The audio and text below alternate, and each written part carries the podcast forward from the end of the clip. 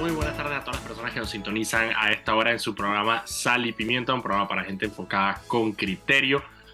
Estamos aquí Mauricio Valenzuela y yo, Daniel Opera de Foco Panamá. Recuerda que pueden seguirnos en arroba Foco Panamá en Instagram, Twitter, Facebook y TikTok. Y también pueden seguir eh, todas las noticias del día en nuestra página web focopanamá.com. Recuerden que este programa se transmite en vivo por el canal de YouTube de Radio Panamá y queda ahí guardado y queda guardado también en el canal de YouTube de Foco Panamá para que lo puedan ver a su propio ritmo. Igualmente también se sube a Spotify para que lo puedan escuchar como podcast mientras hacen ejercicio en la mañana, mientras cocinan su desayuno, mientras van camino al trabajo. Hoy vamos a tener un excelente programa porque vamos a tener con nosotros acá en el programa a Ana Endara Mislov y Pilar Moreno. Ellas dos son una de las mejores documentalistas que tiene Panamá eh, y nos van a estar hablando sobre su nueva producción. Para su tranquilidad, haga su propio museo. Eso va a ser más adelante. Eh, por ahora voy a estar con Mauricio comentando aquí las noticias del día. Mauricio, ¿qué se va? Ah. Es lo que es. ¿Qué tal? ¿Me escuchas? Ya, yo pensé que tú estás. Ah, es que estamos transmitiendo en vivo en la marcha. Pensé que tú estabas allá. No, no, no, yo no estoy allá. Allá está Allá está. Sammy transmitiendo. Está Sammy transmitiendo la marcha. Bueno, para los que no saben, en este momento hay una marcha del Día de la No Violencia contra la Mujer, que lo hablamos ayer, se celebra hoy 25 de noviembre, eh, y diferentes grupos de mujeres eh, están haciendo una marcha. En este momento se encuentran por Vía España, llegando a Caledonia, por el edificio Coremusa. Me Exactamente. imagino, me imagino que termina, bueno, no sé dónde termina, en el Parque Porras o termina en la Asamblea. Eh, tengo entendido que termina la asamblea, pero no, Ok. no me atrevo a, ¿cómo se llama? No me atrevo a, A firmarlo. Está bien, pero hay, hay, hay, hay bastante gente. Qué bueno, qué bueno, hay muchas mujeres ahí. ya, ya, parece- ya te, ya te- ya te están puteando, dicen que no se celebra, se conmemora, así que Se conmemora, es verdad, no qué no celebra, se conmemora, disculpen, es qué verdad, siempre, retro sí, macho sí, sí. que eres. Qué mi feo, banderita, qué feo, la, bander- qué tengo la feo, banderita aquí, la banderita acá atrás. no, sí, pero la banderita no te enseña a hablar, así que vamos a, Es verdad, voy a hacer un Es hilo, verdad, voy a se hacer- abro hilo. Abro hilo. Estaba conmemora, se justamente comenta- comentando en la radio con Daniel cuando de repente dijo celebra, abro hilo. Ey, eh, no, hay diferentes campañas. Bueno, casualmente antes de que entrara el programa, eh, eh, había una campaña precisamente sobre el tema de, de- de abuso y, de acoso. Me parece excelente, me parece excelente que, que- que se haga la marcha, que se visibilice. Brutal. También hay una, hay una, hay una exposición que hizo el INAMU también del tema de los zapatos rojos, que es una, algo que empezó en, en, en México, en Ciudad Juárez, y se ha extendido por todo el mundo. El tema de simbolizar las mujeres que se han perdido por culpa del feminicidio eh, de manera visual, poniendo zapatos Esa, rojos. esa es de las mejores campañas, esa es la que más me gusta. Es brutal. Bueno, y una vez, yo ahorita que estuve en, en Ciudad de México, ahorita a mitad de año, em, toda la parte del, del centro de, de- de México de Reforma está lleno de, de- del, del símbolo del, del- del tema de la lucha de mujeres. Eh, hay mensajes por todos lados por el centro de México con el tema del femicidio. Ah, a ver, Mauricio, noticias. Tengo. Hoy, hoy, es, hoy es Black Friday, desde el viernes después del Día de Acción de Gracias en Estados Unidos. Es Eh, yo, me, yo, yo me metí a loco y, y vine a un mall y mira que no, no, lo, no lo veo tan, No está tan ¿cómo lleno. No, man, yo le he visto foco, como digo, foco, foco. Sí. Yo un, Sí. un año me acuerdo que lo- los, los carros estaban dizque, en las aceras y estaban, ¿no? Sí, Este había, año- había fila para entrar a Multiplaza, me acuerdo. Eso fue como 2017 por ahí. Estaba, dije, fila para entrar a Multiplaza. cuando la, cuando la gente estaba, dije, ¿qué es Black Friday? Pero no. Pero no, yo aproveché, ya compré unas cositas. Lo que sí te puedo decir es que hay buenas ofertas en, en varios, en varias tiendas, hay, hay ofertas que valen la pena, pero y, y está bien transitable, así que si quieres, tienes que comprar electrónica y cosas así, aprovecha. Eh, aprovechar Porque- comprar porque no- de los regalos de Navidad y porque eso no- una vez. Porque no, porque de verdad no está tan colapsado como me lo imaginaba. Qué así bueno, que- aprovechen y, y contribuyamos también a la, a la A la reactivación económica. Económica. Esa vaina de la reactivación económica, esa, eso, eso es esa vaina que se queda como en la, se va a quedar como en la psiquis colectiva, de que la reactivación Total. económica Eso, y que palabras, y que confinamiento. y que poderes de los hermanos fantásticos, reactívense. Dije, reactivación económica. Confinamiento. Eh, ¿Cuál es la otra que siempre hablábamos? trazabilidad. Son vainas que uno antes no. Man. Antes uno no pensaba en esas palabras, pues. Sí, la trazabilidad, man. ¿Tú te acuerdas cuando empezó, cuando, ¿qué, qué, cuando empezó? Cuando, sí, como cuando la pandemia estaba en su apogeo, que todos los días sacábamos el informe del Ministerio de Salud y era de que no sé qué, la trazabilidad y que cuando alguien tenía, los primeros casos, cuando alguien tenía COVID, chuzo, iban hasta dónde había ido el man a mí hace dos meses para ver si era una vaina bien densa. Da miedo, era bien, bien orwelliano el asunto.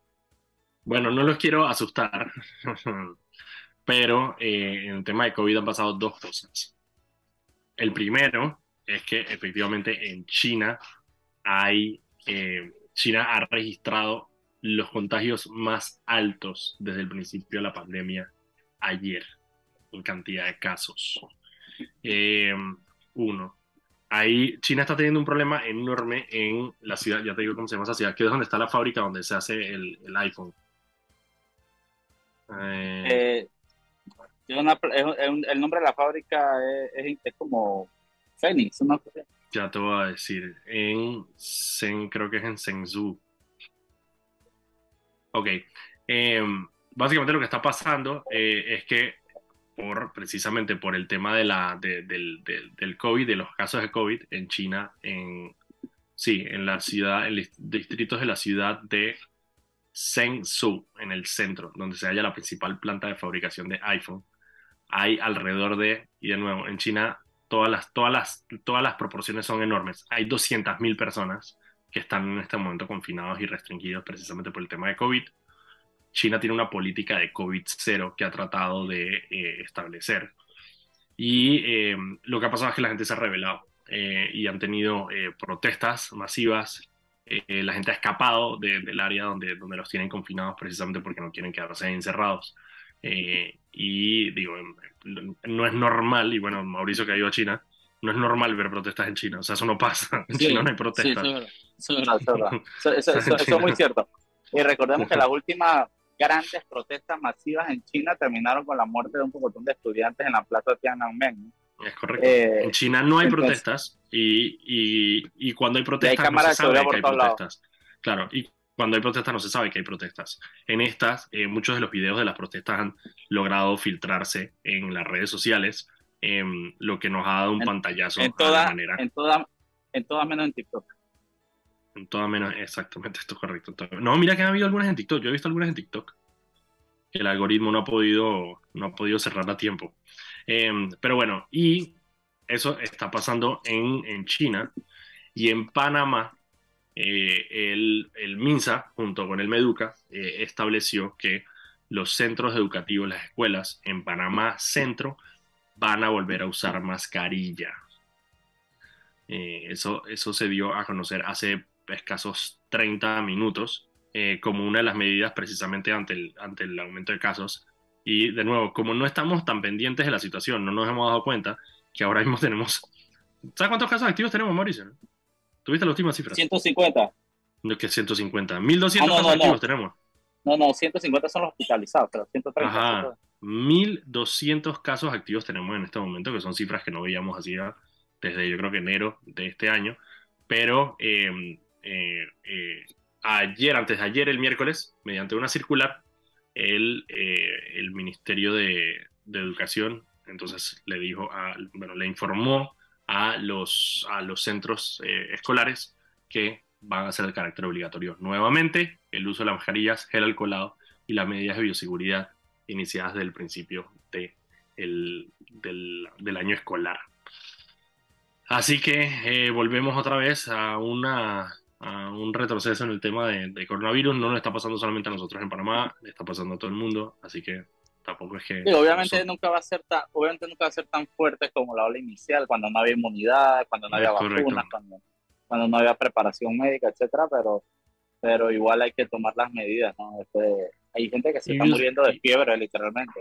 Y parece medio anacrónico, porque la otra cosa es que en Estados Unidos, por ejemplo, hay una ola eh, de básicamente tres, em, tres enfermedades respiratorias al mismo tiempo, que es coronavirus, eh, influenza, y no me acuerdo que hay, creo que hay otra andando, que le pega principalmente a, a, niños. Em, también porque, claro, entramos en el invierno, la gente pasa menos tiempo afuera, la gente está más tiempo adentro, por lo menos en, el norte, y aparte los, gringos que no los, gringos, los gringos que no se quieren vacunar nunca. Ese es el tema, o sea, al final de cuentas no vamos a, a ver, no nos podemos volver a encerrar, obviamente eso ya no, no, no va a suceder, pero lo que sí podemos hacer es vacunarnos precisamente para que cuando cuando inevitablemente nos dé, no nos dé solamente como, nos dé solamente como un resfriado. Em, mira, voy a parar ahí porque son las 6 y 13. Vámonos al cambio. Todavía tengo dos o tres noticias eh, antes de ir con nuestras invitadas del día de hoy, porque son dos. Son Ana Endara Mislov y Pilar Moreno, eh, que son dos documentalistas. Así que vámonos primero con eh, el cambio. y cuando regresemos, tengo, tengo lo del presidente de la Asamblea, que está bueno. El presidente de la Asamblea se, se, se rayó ahorita, así que vamos a hablar de eso. Vámonos al cambio y regresamos. Y estamos de vuelta aquí con su programa Sal y Pimienta, un programa para gente enfocada con criterio. Recuerden que pueden seguirnos en arroba Foco Panamá, Instagram, Twitter, Facebook y TikTok. Y también pueden ver todas las noticias del día en focopanamá.com. Antes de irnos con eh, el programa, vámonos con Anet, que tiene unas palabras para nosotros. Adelante, Anet.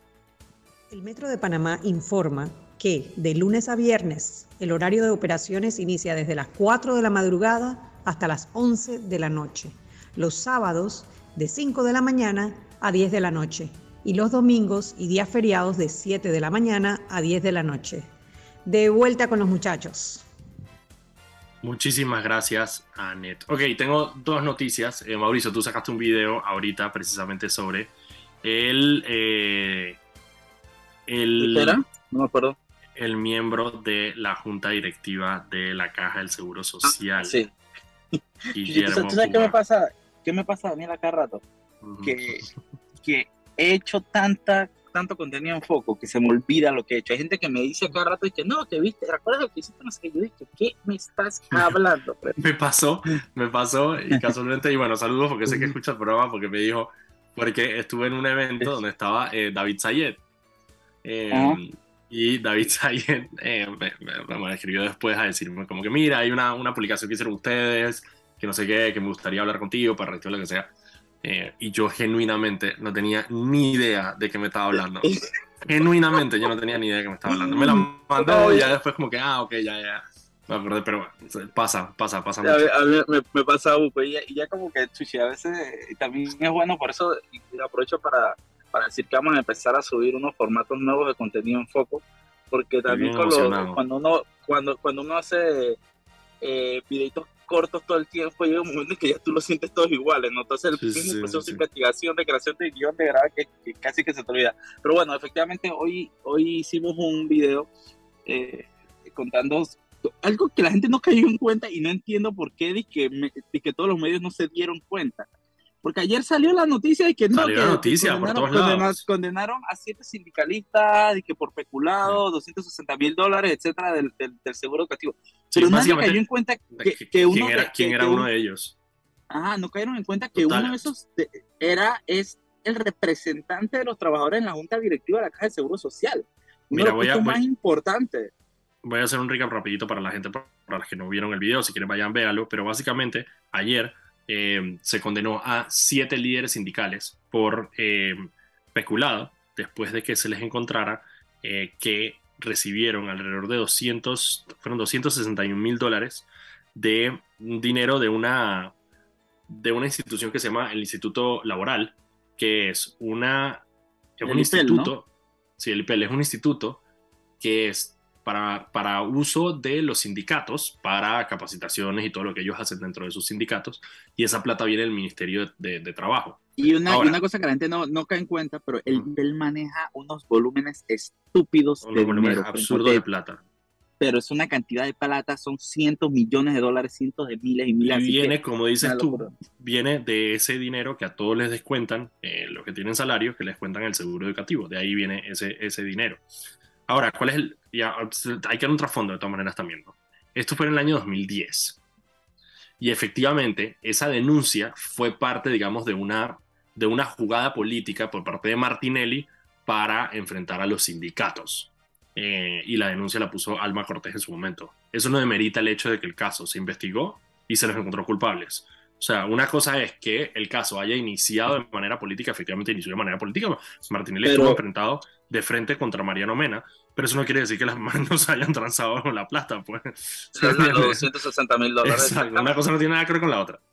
Em, y como tú dijiste, una de las cosas más preocupantes, porque a ver, sí, por ejemplo, Mariano Mena es quizá de los nombres que están ahí, el que tiene el nombre más famoso. Mariano Mena, que era de Conato, eh, fue parte de este, del Frente Guacho, que fue un frente, digamos, político que se armó para, para contrarrestar a Martín en sus últimos años.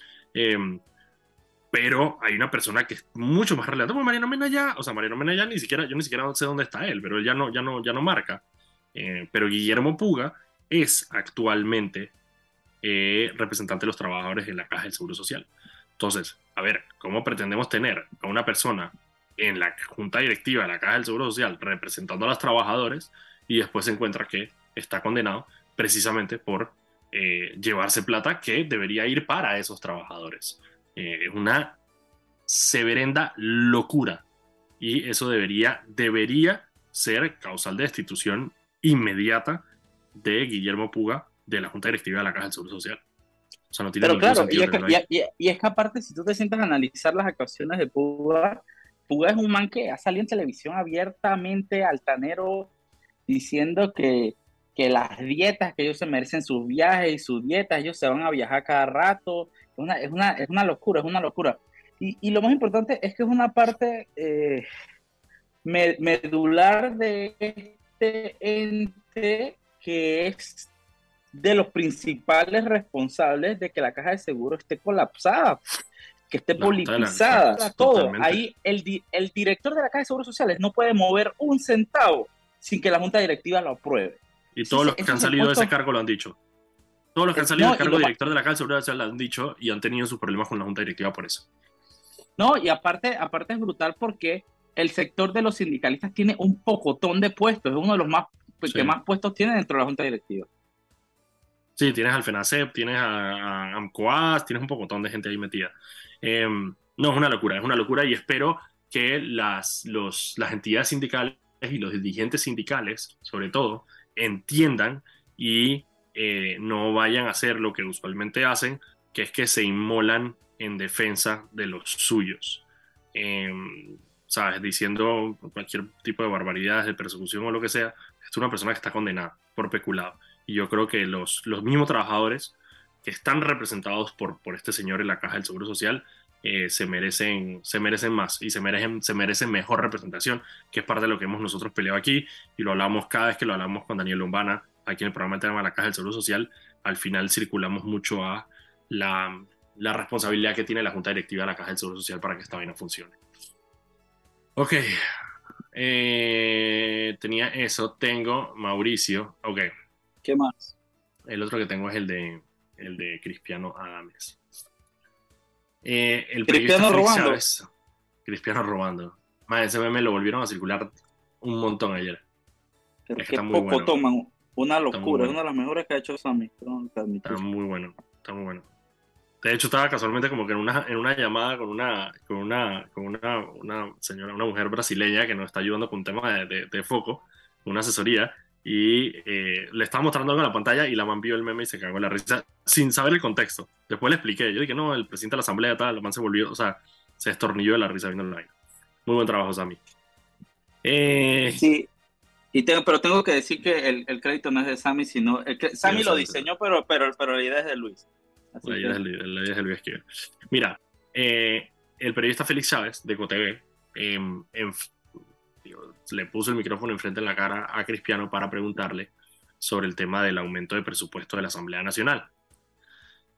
Parte de lo que se ha criticado del, del tema del presupuesto de la Asamblea Nacional, dentro de muchas cosas que hay que criticar, es que eh, el, al final el presupuesto final de la Asamblea Nacional nunca termina a ser el presupuesto que ellos eh, están pidiendo. Y parte de lo que se habló cuando la Asamblea Nacional pidió un presupuesto muchísimo más alto de que, le, que al final el Ejecutivo le autorizó, Em, básicamente los análisis que nosotros hicimos y que hicieron otros medios también fue, hey, no se preocupen, o sea, son 140 millones de dólares, la Asamblea va a terminar con muchísimo más. Históricamente siempre es así. La Asamblea tiene un presupuesto asignado, pero a través de traslado de partidas... Meten a, meten a exactamente, meten un barranco de traslado de partidas que termina siendo una bestialidad. Termina siendo muchísimo más.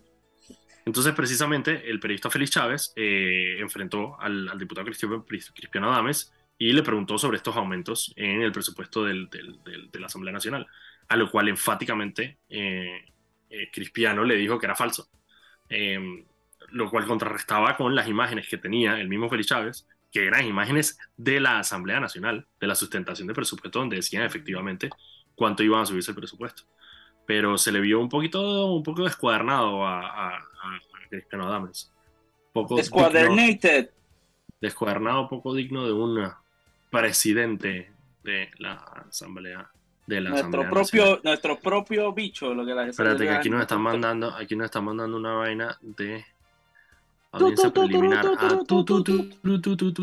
ok la audiencia de New última Business hora última hora qué pasó en New la audiencia del caso New Business está confirmada para yes el 29, el 29 de noviembre va a ser la audiencia de New Business recordemos que en este caso recordemos que este caso es por la compra de Pasa y está Ricardo Martinelli, está, va a estar una audiencia, en una audiencia preliminar, es muy parecida, eh, bueno, es el mismo proceso que ya vimos con el tema del caso de Brecht, que es que el, el, el, Ministerio Público va a sustentar su visa fiscal, donde básicamente explica a la jueza cuál es la teoría, en la misma jueza es Valoisa Martínez, nuevamente, así que vamos a tener casi que los mismos actores, esto va a ser como el juicio de Brecht parte 2, porque vamos a tener los mismos actores que, que, que ya vimos en Odebrecht, eh, va a ser Ricardo Martinelli, y en este caso es Ricardo Martinelli, y si no estoy mal es Davidochi, que es el otro, ¿no?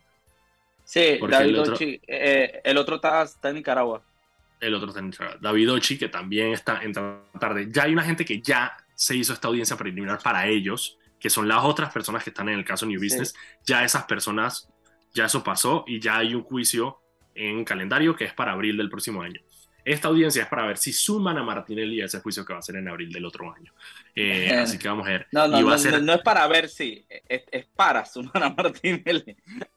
y lo mejor, eh, Mauricio Valenzuela. Va a ser televisada. Va a ser televisada como el caso de Brecht. Es decir, ustedes van a poder escuchar todo el caso que tiene el Ministerio Público para decir, porque les explico rapidito en estos últimos dos minutos que tengo aquí, les explico el caso de de manera muy breve. Un pocotón de contratistas del Estado, es decir, personas que recibieron contratos del Estado, habrían puesto en conjunto en una sociedad que se llamaba New Business una cantidad de plata para la compra del diario Panamá América. ¿Ok? Ese es el, ese. Ellos agarraron esa plata, la pusieron en esa cuenta y esa cuenta era para comprar el periódico. Sin embargo, hay dos aristas. Uno, esa transacción eran muchas personas comprando el periódico que al final terminó en Ricardo Martinelli siendo dueño del periódico. ¿Ok? Es decir, todas estas personas pusieron plata para comprarlo, pero el que, lo disfruta, el que disfruta el juguete es Martinelli. Eso es como que, eso es como que en vez de que te paguen una coima, te compren un carro. ¿Me entiendes? Entonces, que en vez de que le paguen, paguen una coima, le compraron un periódico. Exacto. Entonces, eh, la otra parte de ese caso es el hecho de que todas estas personas eh, no sé si todas, pero la mayoría eran contratistas del Estado, que habían recibido contratos del Estado. Entonces también parte de la trazabilidad que, eh, que, tiene que presentar el Ministerio Público es cómo ellos logran decir, mira, de estos fondos que le entraron a esta empresa del Estado por construir una carretera, por lo que sea, de esas mismas cuentas salió esta plata para comprar el Panamérica, es decir, que se compró con esos fondos públicos.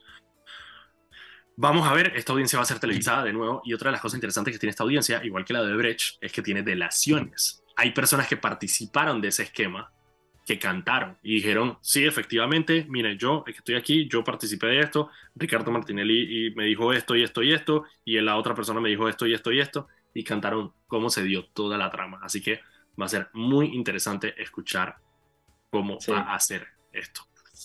eh, eh Ok, eso que eso fue la noticia de, de, última, de última hora. Tenía otra por aquí.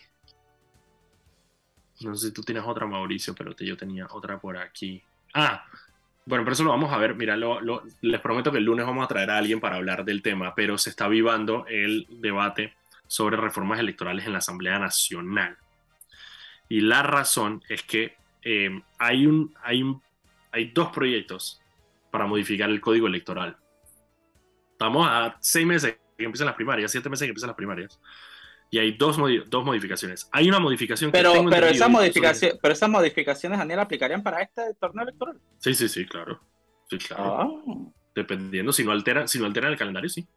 Ahora, ¿cuál es el tema ahí? Hay una modificación que tengo entendido que la introdujo el Tribunal Electoral, que la necesitan para su funcionamiento. No me acuerdo exactamente qué es, por eso les digo, les prometo que el lunes traigo a alguien para ver. Conociendo a Plata. Sin embargo, hay otras, eh, hay otras modificaciones que están proponiendo algunos de los diputados.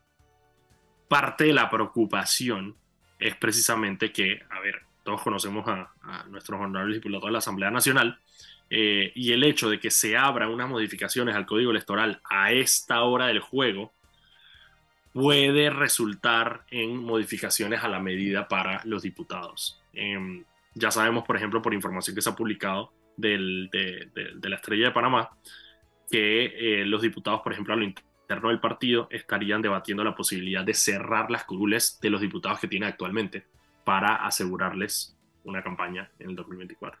Así que también interesante, vamos a ver el lunes, les prometo que vamos a tener a alguien para hablar de, de, de cuáles son los peligros de que se abra no, esta Daniel, caja. el lunes Estás no dando hay a ellos la posibilidad. Ah, el lunes no hay programa, perdón, el martes, el martes, el martes. El martes. Tienes toda la razón, el Sí. martes, martes. El lunes es día de, de, de la independencia de Panamá, de España. Mira, vámonos, a- son las 6 y 31, 6 y 32. Vámonos al cambio. Cuando regresemos ya está conectada Ana en Dara y vamos a estar hablando con ella sobre su documental Para su tranquilidad, haga su propio museo. Y estamos de vuelta aquí en su programa Sal y Pimienta, un programa para gente enfocada con criterio. Estamos aquí Mauricio Valenzuela y yo, Daniel Opera de Foco Panamá. Recuerden que pueden seguirnos en arroba Foco Panamá en Instagram, Twitter, Facebook y TikTok. Y también pueden ver todas las noticias del día en focopanamá.com. Antes de continuar con el programa y ir con la entrevista eh, que tenemos el día de hoy a Ana Endara y a Pilar Moreno, vámonos con Anet que tiene unas palabras para nosotros. Adelante, Anet. Habla con más personas y conéctate desde más lugares a nivel nacional con más móvil y claro. Ahora conectados en la red más grande de Panamá. Adelante, muchachos. Muchísimas gracias. Oye, Daniel, ha- hablando de, de teléfonos, de, de, de- teléfonos hoy, hoy pensé que nosotros estábamos más lejos de la tecnología en Panamá, pero hoy accedí a un eSIM, que es una SIM virtual que ya no necesitas de que el SIM card es en el celular. Hay ciertos proveedores que ya te están ofreciendo un eSIM, es una SIM que no, no existe. Entonces, tu teléfono ahora va a funcionar sin SIM y puedes que transposarla a otro celular. Puedes, está, pasado, pasado, pasado, pasado. Con el email del celular, Sí. digo, como, como tipo con el, con el número de fabricante. No. El- Eh, ci- ciertos modelos de celulares tienen la opción, los más nuevos, y entonces tú Mm. pones agregar eSIM en, en, en Tigo, Cable, en el que vaya, te dan un QR, tú lo escaneas, y entonces ya tú puedes sacar tu SIM card y puedes meter otro SIM si quieres, y entonces tienes un SIM interno en el celular, que es digital, ese SIM eSIM, y otro SIM afuera, está pasadísimo, pasadísimo, pasadísimo. Oye, oye, Y el procedimiento es súper rápido. Ok. Le doy la bienvenida entonces a Ana Endara y a Pilar Moreno. ¿Cómo están? Están por acá. ¿Las escucho? A ver, ¿las escucho? Hola, ¿me, escu- ¿Cómo ¿me escuchas? están? Te escucho perfectamente. Hola. Hola. a las dos, ¿cómo están? Mira, casualmente Mauricio tiene. ¿Tú tienes el suéter de. ¿Ese es el suéter de Carlos Méndez del, del concierto? Sí. Ah. Ana, Ana Andara le hizo el, me acuerdo, el video de Ciudadano del Mundo a, a Carlos Méndez cuando salió. Ese uno de los otros, mejores. sí. uno de los mejores videos que hemos tenido nosotros en Panamá. Mira, hoy quería traer a Ana Andrade y a Pilar Bueno porque ellas son documentalistas, para mí probablemente una de las mejores de- de- del país, y tienen un nuevo proyecto que va a estar disponible para que lo vea todo el mundo. Y me encantaría que hablaran de, eh, de este nuevo documental. Primero, el nombre, para su tranquilidad, haga su propio museo. ¿De dónde viene el nombre? ¿De dónde viene la historia? Bueno, comencemos por la historia, Pilar. Dale, dale. No, dale, adelante. Eh, bueno, la historia se remonta ya como por el pasado. A una, tuve la oportunidad de conocer a una señora eh, que era la abuela de un amigo eh, que me habló de, a- nos habló de ella, otros amigos y a mí que hacíamos una revista que se llamaba Mogo y que trataba de recoger como cosas de cultura urbana, de, de cultura un poco fuera del track de la cultura oficial. Entonces, este amigo nos dijo, bueno, tenéis que conocer a mi abuela, ella ha transformado su casa en un museo. Así que nos fuimos a conocerla. Y nada, fue una visita muy impactante, la verdad. La señora Zenobia no hablaba mucho, pero sí tenía todo su, su lugar en un pueblillo ahí como en mitad de la nada, en Paritilla. ¿No? Eh, no a tantas horas de la ciudad, pero a muchas horas mentales. Eh, y, había convertido todo aquello pues en su espacio, lo tenía todo lleno como de, obras creadas por ella, tenía su museo. Y, y, nada, nos, nos, puso, nos abrió con mucha generosidad sus, sus puertas, nos mostró todo lo que hacía, sus escritos, eh, el trabajo que ella hacía, que para ella misma ni siquiera se lo verbalizaba como artista, no, se sentía como, digamos, no se veía a sí misma como una artista. Eh, pero bueno, sí valoraba mucho lo que hacía, ¿no? Le, ponía mucho cariño, mucho tiempo y, esfuerzo. Y claro, pues nos quedamos bastante impresionados. Un amigo que venía en el viaje, Gustavo Araujo, lo documentó todo fotográficamente y, y mucho tiempo después yo quería hacer un documental sobre arte espontáneo, que es este que se produce fuera de los límites del discurso del arte. Y ella fue una de las primeras personas en las que pensé eh, y bueno, ahí fue que, que, me enteré que ella había muerto unos años atrás. Entonces, eh, pues ahí decidimos, decidí hacer la película más sobre ella y invité a Ana a, a dirigir conmigo el proyecto. Entonces... Porque una de las cosas, fui a, yo, fui a ver el, el, el, preestreno, me invitaron al Ateneo y sí, o sea, como que el, el primero es como súper mítico el personaje, porque claro, empiezas a ver y empiezas a ver como, como el legado de esta persona sin, sin, sin saber absolutamente nada de ella ni siquiera verle la cara. Eh, y empiezas a ver como que lo, lo, lo particular que es.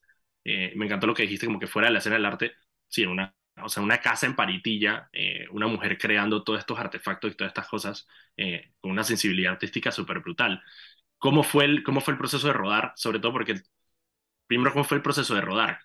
Eh, su, su, museo, sus cosas, pero también hay un, hay un tema del entorno y hay un tema de todas las otras personas que están alrededor de ella, que también cuentan su historia, que es súper lindo. ¿Cómo fue ese proceso de, rodaje? El proceso comenzó pues planteándonos un poco cómo se filmaba un fantasma, ¿no? Porque pues cuando Pilar eh, propone que Zenobia sea uno de los personajes de ese documental, eh, saber que ya, que ya no estaba con nosotras. Entonces, y luego, paso segundo es em, reconstruir casi todo el museo en su totalidad.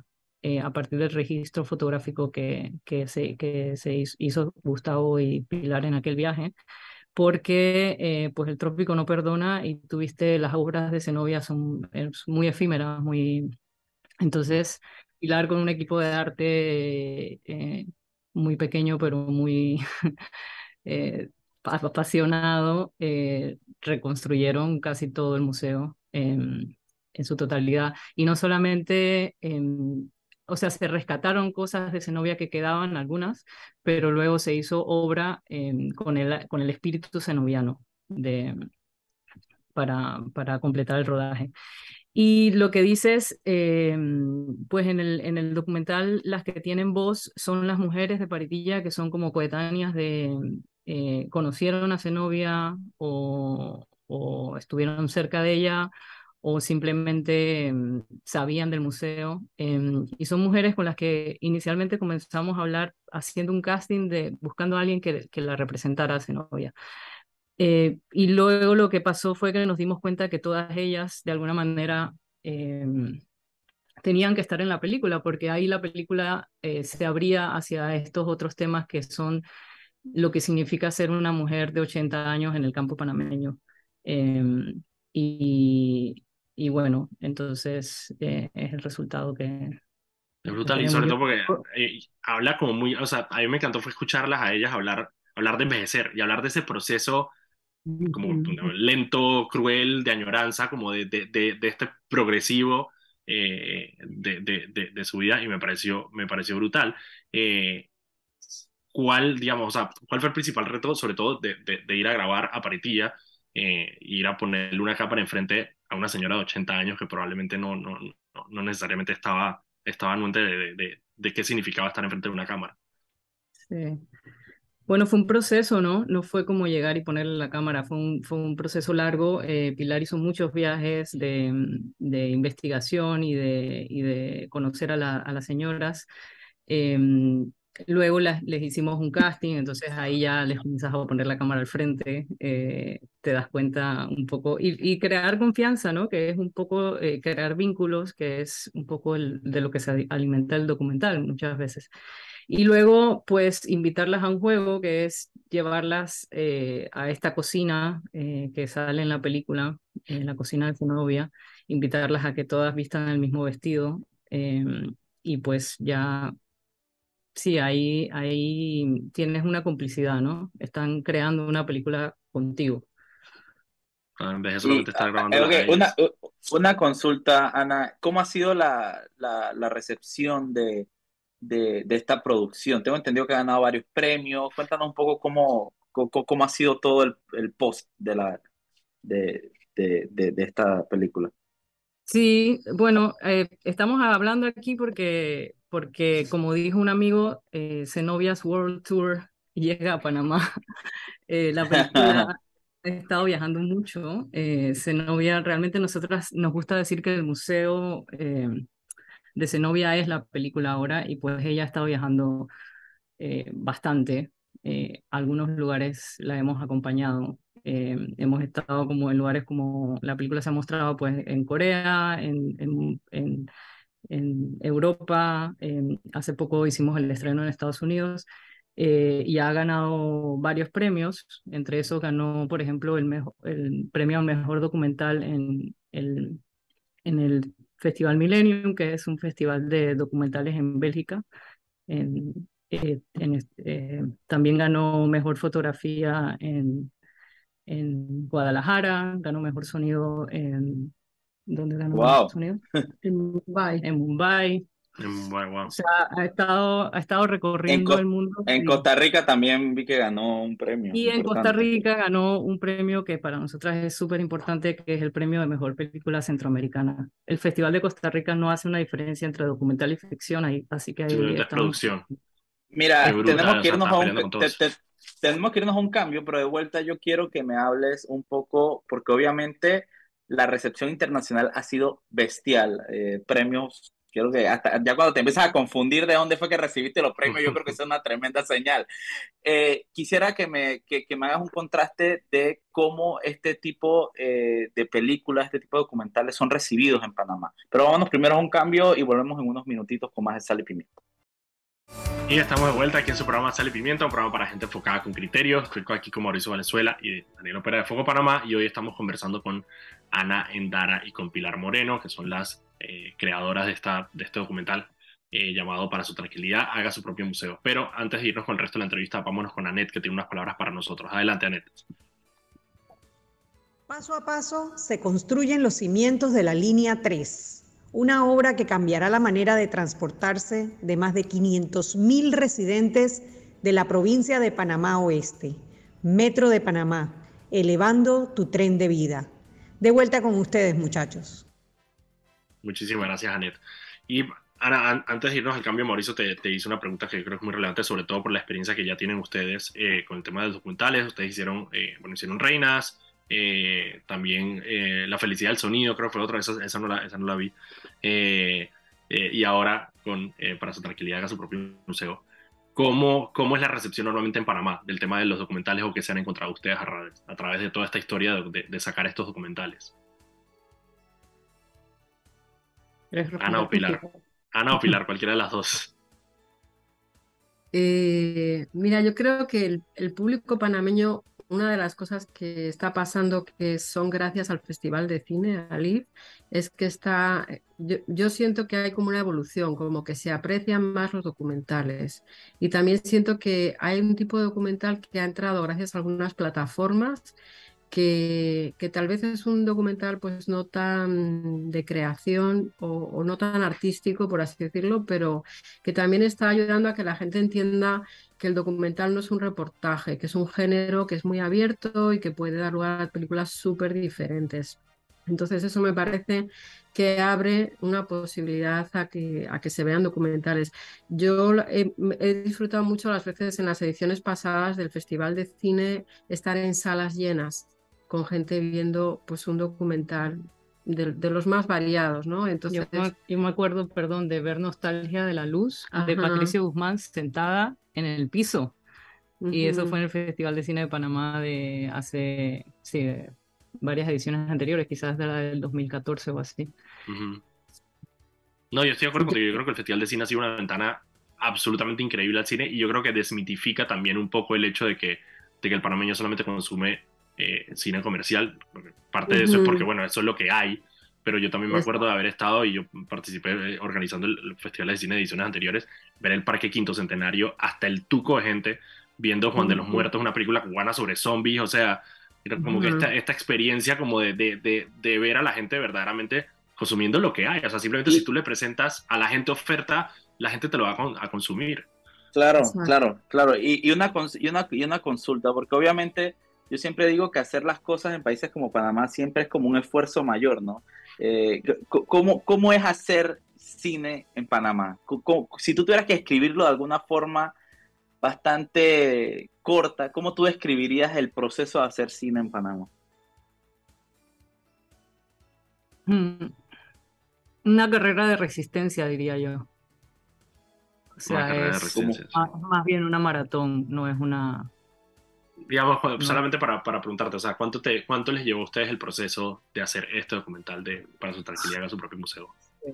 Bueno, la, la, idea, Pilar, tú la comenzaste a escribir. mi primer borrador es el 2018, sí. que ahí fue toda la, empecé la investigación y fue realmente un poco o sea, este, esta es una peli hecha con muy poca, un equipo muy pequeño y mucha... De hecho, hubo una persona que escribió una crítica en Ámsterdam, un programador que nos llamó eh, como tercas, como Stillborn, como eh, porque él sabía del proyecto hace, desde hace años, ¿no? Y, y, esa determinación está ahí, como, bueno, no hay tal, pero lo hacemos. Eh, bueno, la idea de que, queríamos contar la historia y encontrar la manera y cómo hacerlo con pocos medios, con pocos recursos, con poca gente, pero, pero bueno, ahí está. Pero sí, sí se debe decir que la película tiene, ganó el, Fondo de Cine de Panamá, ¿no? Se hizo Ok, eso es lo que te iba a preguntar. Te, iba a preguntar precisamente sobre el financiamiento de, la película, cómo se logró financiar. La película tiene, mira, tiene el financiamiento del fondo de, tiene eh, Ibermedia, de eh, desarrollo, de desarrollo eh, y luego el Fondo de Cine de Panamá en, en, documental. Y después de eso, cuando, cuando la terminamos, la, nosotros la metimos al Festival de Cine en Costa Rica. Hay estas cosas que, que ven cortes en proceso. Y eso, o sea, cuando vieron la película no terminada, pero la premiaron. Eh, y también tenía un apoyo de lo que en su momento se llamaba INAC. Sí, nos dieron un, un, apoyo que fue muy útil para, para reconstruir o, recrear ¿no? el, museo. El museo, que brutal. Y bueno, las preguntas más importantes, ahorita podemos seguir con otras, pero la pregunta importante es, eh, eh, ¿dónde va a estar la película para que la gente la pueda ver? Bueno, mira, Zenobia's World Tour llega a Panamá. Zenobia's World Tour. vamos, Zenobia, vamos, Zenobia. El 2 de diciembre a las 3 de la tarde eh, va. el próximo viernes a las 3 de la tarde. va a correcto, estar. En, en, el Museo del Canal y esto es en el marco del Festival de Cine de Panamá. Ok. Eh, la otra función en el marco del Cine de Panamá es el 4 de diciembre a las 6 de la tarde y es en la Manzana de Santa Ana. Ok.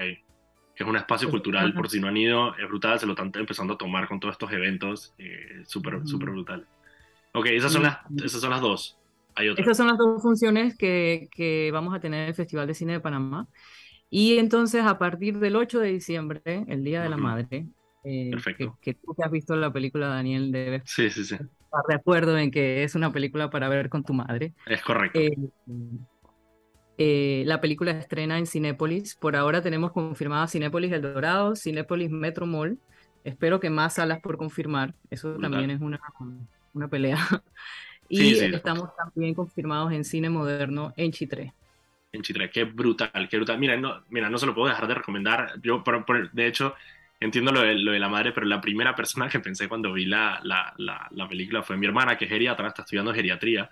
Em, y, y tiene, tiene, tiene, un cariño por lo que hace increíble.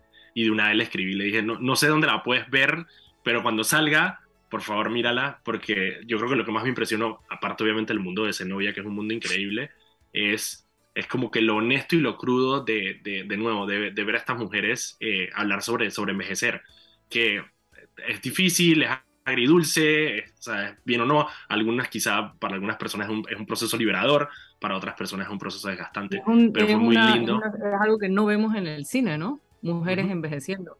Exacto. Eh, Exactamente. Habla, hablando, de, de, de, hablando, hablando del pasado y hablando de cómo ellas viven, el, el presente me pareció increíble. Eh, ok, esa, tenía esa pregunta para, para salir. Entonces, el próximo viernes en el Museo del Canal. El Museo del Canal. Del, del tema del IF. Sí. Después, el 4 va a estar en la Manzana de Santana, que también la van a presentar ahí.